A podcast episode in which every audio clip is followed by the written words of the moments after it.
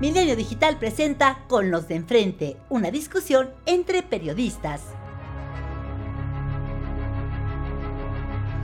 Muy buenas noches, bienvenidos a Con los de enfrente, programa preparado por el Universal y Milenio, semana a semana para ustedes. Y sin más, le doy la bienvenida a mis colegas y vecinos periodistas y periodistas. No se dice así, ¿verdad? Periodistas Son todos. Periodistas todas. O Mejor todas. periodistas y periodistas. Yo diría periodistas todas. Bienvenidas. Juan Pablo de Seba Costa. Buenas- noches. Solo la S, periodistas. Carlos Marín, bienvenido. Buenas noches, Héctor. Maite Azuela. Hola. Héctor de Mauleón. tal? Buenas noches. Elisa Denise hola. y David Aponte. ¿Qué tal? ¿Cómo están? ¿Ninguno de ustedes fue el que le quitó el águila, la cabeza al águila del hemiciclo? Yo estaba sospechando de algunos, Es un delito federal. ¿no?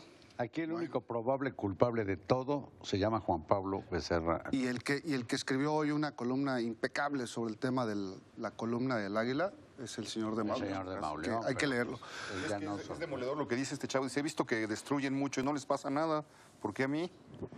Este, no, lo dijo, de verdad. Este, ¿Sí? sí, pero es- no es la primera vez que pasa. En 2003 lo hicieron. Se tardó ocho o nueve meses una restauración que lo dejó más o menos, pero sí es muy grave lo que, lo, lo que da el dictamen del, del INA, porque tantas pintas de tantos años están provocando cambios en la coloración y están dañando ya el mármol. Entonces ya es irreversible parte del daño que tiene el, el- el monumento. Vale, vale la pena tener eso en la cabeza. Y, y Ni lo de- no le hicieron ni lo que el viento a Juárez, ¿no? Lo limpiaron No, ya a manguerazos. limpiaron. Ya se había quedado casi igual, ¿no? Medio más rosita, pero. Lo, lo limpiaron a manguerazos y no le pero dieron mira, la la- atención las debida. ¿no? mujeres la van a seguir rayando y pintando. No fueron ellas las que le tumbaron en la cabeza, pero... Pero está bien tener en la cabeza Sí, cómo no. que, el daño es irreversible y que ha sido un testigo de la vida de, la ciudad eh, durante ciento, eh, lo- eh, 110 años. Es de, es de Pues inauguró 1910. Porfirio Díaz. 110 años. Como el lado, no- como el lado cierto, norte de la Alameda, que ahora ya Que peleó contra Juárez y es quien lo reivindicó para la historia toda. Oigan, pero antes de desviarnos de tema, porque realmente la historia no era el motivo de hoy, al menos, de esta sesión. Y lo que sí acordamos platicar es, eh, pues, esta tragedia que ocurrió en Puebla y que ha provocado que por lo menos hoy estén dos universidades en paro y una gran indignación de la sociedad por este asesinato de, de, eh, los estudiantes y el chofer del Uber, que unos jóvenes que fueron a divertirse al carnaval de Huejotzingo, se involucran en una riña, de acuerdo con la primera información que da hoy la fiscalía, y terminan pues, asesinados. Asesinados. La brutalidad de la violencia que vivimos en este país. a mí me... Ayer que estabas viendo la marcha esta, las imágenes de la marcha que tuvieron los estudiantes allá y los testimonios de los compañeros, los estudiantes, me, me impactó muchísimo uno de ellos, en especial que estaba, estaba muy alterado y, casi lloraba. Decía que no es posible, o sea, ya no podemos ni subirnos a un Uber. Entonces, dos chavitos, no sé si se pelearon o no, eso dice la fiscalía, pero unos jóvenes salen de una fiesta, se suben a un Uber que supuestamente es lo que le decimos a nuestros hijos, que tomen un Uber porque ahí van más seguros, un taxi de estos de aplicaciones, y acaban no solo muertos, porque si los asaltaran y los mataran, les dieran un balazo, pero además con una hazaña terrible, no solo a ellos, sino también al, al conductor los de... martirizaron antes de Los martirizaron horrible. Entonces, de veras, qué descompuestos estamos, ¿eh? No, o sea, más estamos- allá, el país, la sociedad, Carlos, ya sé que tú no, ya sé que tú no. Tú tampoco. Pero este país es vergonzoso cada vez. Lo que estaba leyendo la columna de Héctor Aguilar Camino hoy, de, de cómo la descomposición social y moral de la sociedad eh, acabó y arrastró con países, ¿no? Entonces sí se necesita, no es por retomar lo que dice el presidente, pero de veras estamos tan Es descompuestos. que parece, es que parece que cuando un caso nos, nos conmueve, Así es. nos, este, nos calienta la sangre, nos, nos aterra, este, viene otro que, No tenemos que- otro descanso. que, no, que no tenemos descanso. Y aquí lo que, lo que me parece relevante de- de- del mismo es, es esto de la hazaña, pero también que involucra ya a, pers- a personas de otros países. Y esto ya lo convierte en, un- en una, una noticia internacional, como ocurrió con los Levarón por tener la doble nacionalidad, la mexicana y la Sí, sí, fue la de Estados nota Unidos. principal en Aquí Colombia, dos- en muchos Aquí son diarios. dos colombianos que, que vienen a estudiar a México, que se vienen a preparar. A mí, eh, como dice, hay testimonios que conmueven. La mamá de Jimena, que es la chica, este, dice, dice, mi hija vino, vino a estudiar porque amaba a México y, y termina muerta en México. Y luego dice, ella tenía un padecimiento de leucemia, no la mató la leucemia, la mató la violencia en México. Entonces todo eso ya, ya te genera otro tipo de dinámica, esta movilización tan espontánea de- del día de ayer que eran cinco o seis mil este, médicos con el grito de no más, no más, no más batas eh, eh, blancas, eh, algo, algo así, pero, pero te demuestra la descomposición, pero también el grado de inacción de los gobiernos, en este caso del gobierno de, de Miguel Barbosa de Morena, porque ha venido subiendo la delincuencia en, en Puebla. De hecho, en las últimas encuestas del INEGI aparece Puebla como una de las ciudades donde la gente se siente más insegura. Pero hay otro elemento, más adelante lo diré, sobre el tema del, del robo, de, el robo de autos en Puebla. Bueno, guárdalo, vamos con Marín. Sí, eh, solo una, Perdón, Elisa, un, ahora- un comentario sobre algo que no deja de tener sentido. Esto de la descomposición se dice social. Yo sí, hace muchos años, digo que amplias capas de la sociedad son delincuenciales, amplias capas. Hay pueblos guachicoleros, municipios completos. Hay pueblos asaltaferrocarriles, hay pueblos narcos, hay pue- etcétera. En ese sentido, digo, sí, amplias capas de la sociedad. Yo tengo una lectura eh, que va a parecer que quiero hablar de otra cosa y no, solo voy a mencionar que eh, esto de lo que sucedió en Puebla o los crímenes, evidentemente narcocrímenes que hemos visto que ocurren, me remiten a algo que hizo el presidente de la República el fin de semana, que fue decirle a elementos de la Guardia Nacional, subrayarles mucho que los delincuentes son seres humanos. Pues eso yo creo que lo, lo sabemos, lo sabe todo el mundo, hasta las madres de los delincuentes. Lo que tiene que hacer la Guardia Nacional y cualquier autoridad es aplicar la ley. Bien, eh, Maite y Elisa. Bueno, a mí me llama la, la atención esto último que mencionaba David sobre la inacción de los gobiernos, y aquí me quisiera yo centrar en las fiscalías. Y en el caso de Puebla, un poco retomar como el nombramiento del fiscal, como hicieron algunos gobernadores que querían dejar blindadas, ahora sí que la información y todo lo que sus gobiernos este, iban dejando en términos de, sobre todo de impunidad. En el caso de Puebla, como recordarán, fueron de estos fiscales que se dejaron nombrados por un periodo más amplio que cuando concluía ese sexenio, creo que hasta 15 años. No se sabe todavía por qué exactamente pidió el fiscal que arranca eh, licencia, se retira y a quién nombran es a, a- a Gilberto Higuera, que resulta además que aquí los hermanos van a tener coincidencias porque a los dos les tocaron investigaciones sobre estudiantes, que es hermano de quien fuera en aquel momento el encargado de la investigación de los 43 estudiantes de Ayotzinapa, no que ahora delitos de sangre, ¿eh? que ahorita está, que ahorita Pero está no como delitos de representante sangre. del aceido. A lo que voy, ¿en qué sentido? Sí, un hermano Pero de un él- asesino no pero ya no está diciendo eso. hermano. No, no, no, no, no, ninguno son asesinos, los dos son investigadores. Sí, ¿no? Lo que yo estoy diciendo, lo que yo estoy diciendo es que lo interesante es que los dos son investigadores de casos en donde en uno desaparecen estudiantes y en otro ya, ya aparecen asesinados otros estudiantes. Pero aquí lo que me llama la atención es que, por ejemplo, las pocas novedades que se tienen, más que de inacción, porque vemos a una fiscalía local que está completamente abocada a darnos información sobre lo que las cámaras fueron detectando, cómo van guiando el tema, pero me parece preocupante el énfasis que hacen en la trifulca, ¿no? de los estudiantes y que si le quitaron el sombrero a la chica colombiana y que si no. Y, y creo que son de las cosas en donde la fiscalía tendría que tener mucho más cuidado y hasta no tener una investigación profunda y hasta no tener responsabilidades que, que ahora sí que pueda asignarle a quienes incluso ya tiene detenidos como presuntos responsables, pudiera ser pública, porque lo que hace muchas veces es banalizar el, es- el estado de las víctimas e incluso pues dar algunas eh, posibles hipótesis que pueden ser erróneas, ¿no? Cierto. Eh, Elisa, Perdón, lo apunto. Es que imagínate lo que casi, casi está diciendo.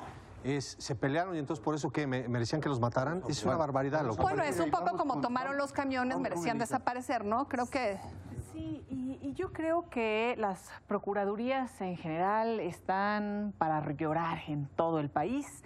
tienen que actualizarse, hay que hacer un gran esfuerzo, las fiscalías no están funcionando y como son el primer contacto, ¿no? Fiscalías y policías, imagínense. Entonces es un desastre la eh, procuración de justicia en este país y con la presión social de los temas que se empiezan a volver muy dolorosos para la población, que impactan en los medios, que impactan en redes, quieren salir a decir y hacer cualquier barbaridad, ¿no? Entonces, ¿qué tiene que, o sea, qué importancia eh, sí siento que es poner el centro en el sombrero de la joven, o sea, los torturaron, los mataron de una manera atroz, que despiadada, cosa que ha sucedido en ese estado en muchos otros eventos terroríficos que hemos aquí dado y consignado a través de los años, em, linchamientos,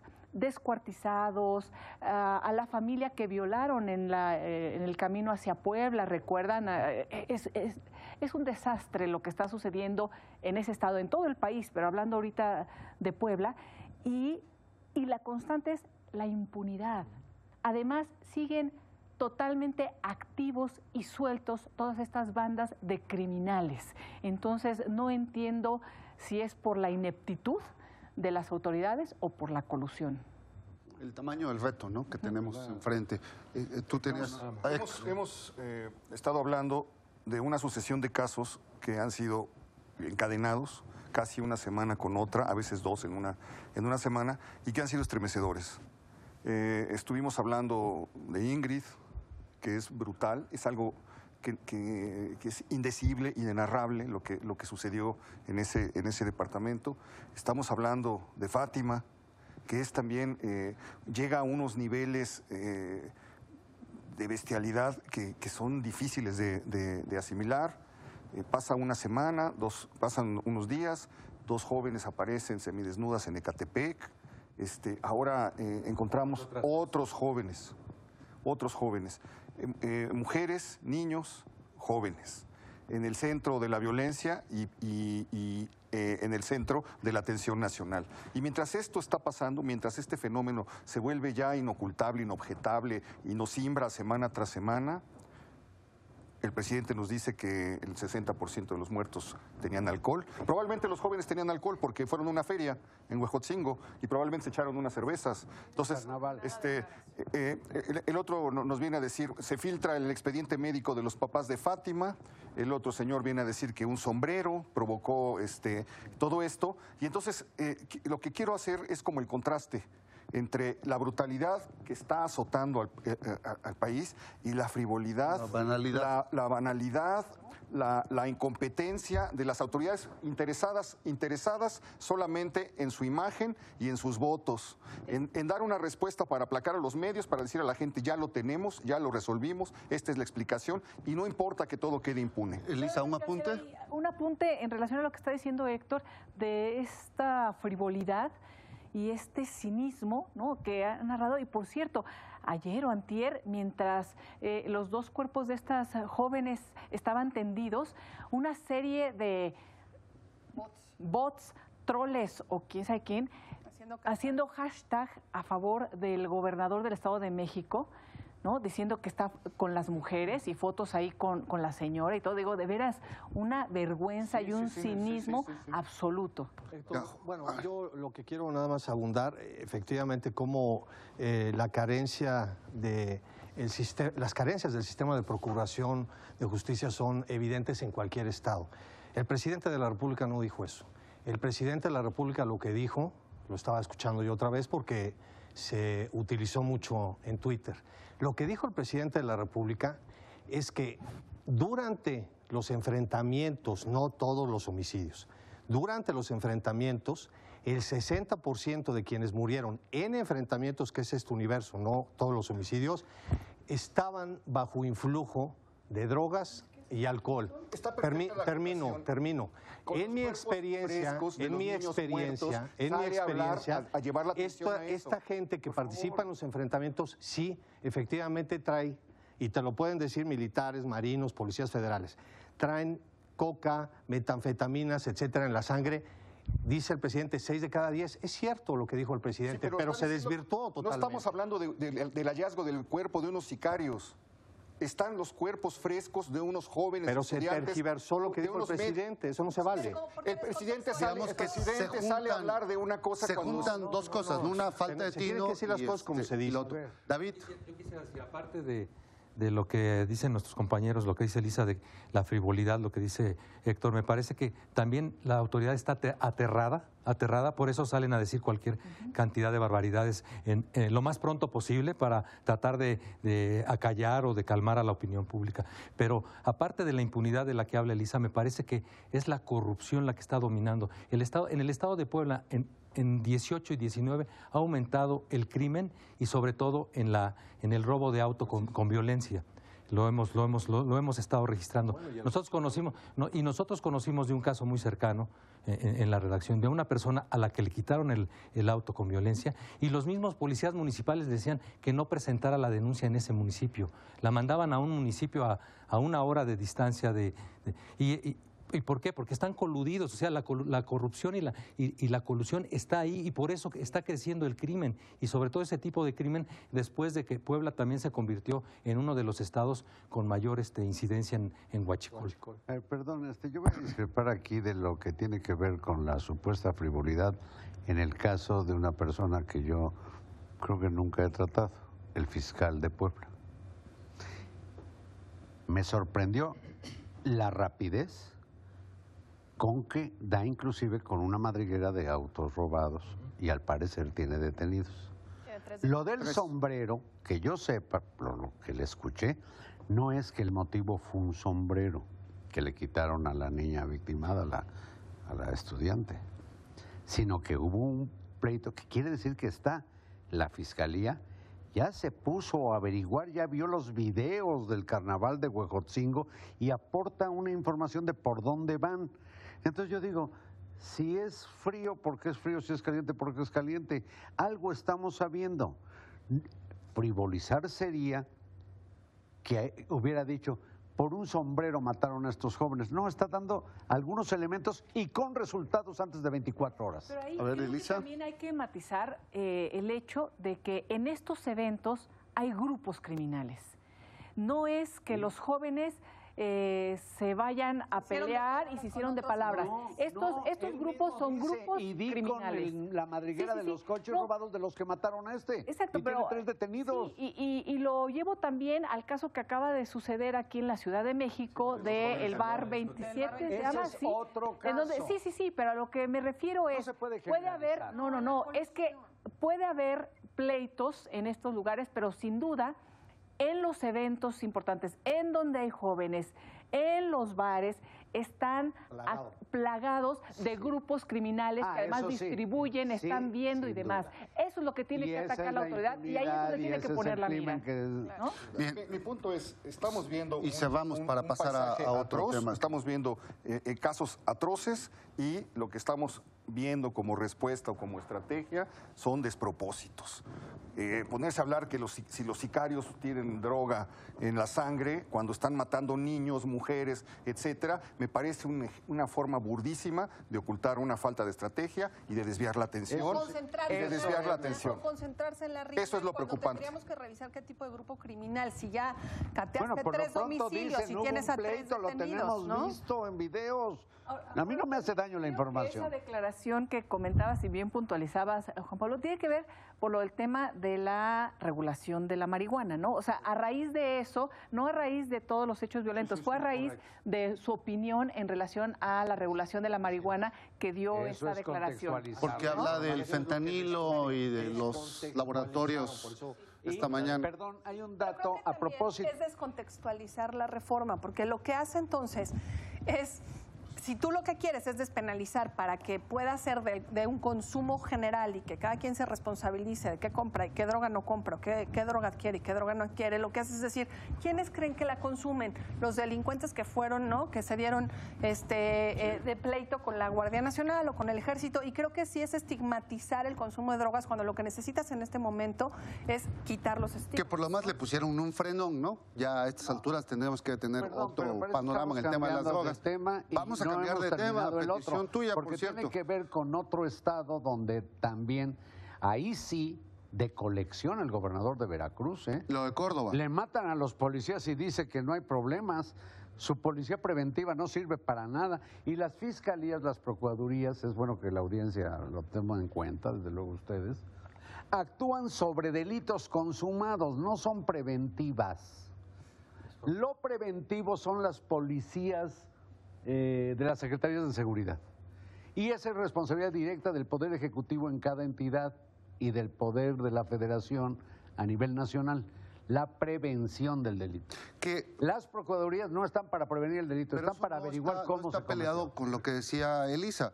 O sea, en la región, tanto en Puebla como en Veracruz, operan grupos delictivos y Ah, ¿Pero en particular crees? en Córdoba. En Jalisco, en Tamaulipas, en Durango, en la Ciudad de No, México. no, pero en particular en la violencia que ha tenido el, cinturón ahí, Córdoba, Orizaba, ha sido terrible. Y bueno, y la prueba fue que sitiaron una ciudad de 200 mil habitantes Exactamente. eh, tratando de replicar lo ocurrido en Culiacán, donde por cierto hoy hubo también balaceras nuevamente. Ese es- Para donde se voltee. Es que, eh, bueno, en diciembre se encontró una fosa, ¿no? Con 298 cuerpos en Veracruz. Sí. Este, eh, era, esa, esa fosa costa- contaba una historia de terror que, que todavía no, no- no alcanzamos a saber. Encontraron unas tarjetas de crédito en los cuerpos, encontraron sus, algunas credenciales, todos estaban embolsados, todos estaban vendados y todos estaban, algunos estaban desmembrados, etcétera. Eh, esto es algo que pasó en un proceso de muchos años, pero de diciembre para acá han continuado apareciendo fosas en el estado. eh, Estamos viendo el, el- el- el enfrentamiento entre dos grupos criminales que ya tienen eh, Córdoba, que tienen Uruapan, Córdoba, distintas regiones eh, tomadas.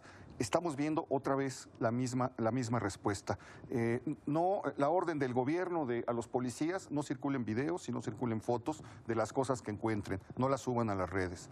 Este, ocultar, callar, aplacar, tratar, bien tratar, tratar de creer que la realidad la puedes otra vez apagar como, lo- como quería hacerlo el PRI o como lo querían hacer los, eh, los gobiernos. Sexenio pasado, con un cambio de discurso. Con el silencio. Ya- ya- Y ahora con, Bueno, nos y ahora quedan- con, los, con un pleitos en, en las redes sociales, ¿no? Cuando empiezan a responsabilizar, no, es que fue el, el expresidente Calderón, y empiezan a- ahí a atacarse y, y es como un desfogue Ustedes ahí. que están en el Nos quedan cinco minutos, vamos a dedicarnos a un tiempo. comentario rápido sobre un tema que se había propuesto también, que es el del desabasto de medicinas y lo que hemos visto, los casos difíciles de, de FUCAM en particular y las mujeres enfermas de cáncer y lo ocurrido este fin de semana en el Seguro Social con los eh, Enfermos de enfermos de VIH. Que protestaron, eh, tú los tuviste allá en el asalto a la razón, Sí, explicándote mira, lo que motivos, creo ¿no? es que la desabasto, bueno, para que hablen todos. Gracias. Lo mismo el desabasto de medicinas, de todo tipo de medicamentos que hemos visto desde mediados, bueno, por ahí de mayo del año pasado, a la fecha. Como eh, atrocidades como la que cometió la Secretaría de Salud en el Instituto Nacional de Cancerología y Neurocirugía. y el problema de las personas afectadas de VIH, lo del FUCAM, son manifestación de una misma cosa. El secretario de Salud no existe. En las conferencias es florero. Y el subsecretario que habla en nombre de la Secretaría de Salud no tiene ni la menor idea de, cómo está la cosa y dice mentiras atroces. Por ejemplo, truenan al director de neurología porque dicen que en los últimos cuatro meses administró mal. Llevaba casi un año pidiendo que le autorizaran un director de administración que no le dieron. Él es neurocirujano, no es cajero. Y este subsecretario le dice al Instituto Nacional de Neurología, que es un centro de investigación y de otras cosas, le dice hospital. Vaya, ¿en qué manos quedó el chatarrizado ahora Sistema Nacional de Salud Pública? una medicina aplicada, como se ha dicho aquí, con este con, con hacha. ¿no? Que además nos está dando imágenes verdaderamente inéditas, atroces, diría yo. Esta manifestación de las mujeres con cáncer quitándose sus, sus, este, sus turbantes, sus, con lo que se cubren la cabeza para que no se les, se les vea su, su cabeza sin cabello. Me parece que son, VIH o sea, ver esas, ver, ver esas fotografías, ver esas imágenes en video es verdaderamente atroz y debería de ser una vergüenza. Pero lo que viene hacia adelante, ahora los padres de los niños con cáncer están amenazando con recurrir a instancias internacionales, en este caso a la Embajada de Estados Unidos, para pedir visas humanitarias y llevar Y a se sus dice hijos- que a toda esta y llevar a la sus hijos la a atender a Estados Unidos. Eso, eso no lo está moviendo la derecha, eso La lo está moviendo la, des- la La desesperación protesta de en los general padres. para la 4T la mueven los neoliberalistas corruptos de la derecha. Juan Pablo. Mira, todo lo que sea, es que parece que hay gente en este, En nuevo, 30 segundos, en este ¿eh? nuevo gobierno no entiende. vamos. Una cosa es combatir eh, los monopolios y las compras indebidas. La corrupción. Y otra cosa, está bien, está bien que lo combatan, pero otra cosa es no tener sensibilidad y dejar a gente que no pueden dejar sin medicamentos. Tienen que entender esa diferencia. Bien, ¿alguien más? Si no, nos vamos. Muchas gracias, vecinos, colegas, y gracias a ustedes. Esto fue Con los de enfrente, una discusión entre periodistas. Milenio Digital, la información al alcance del oído.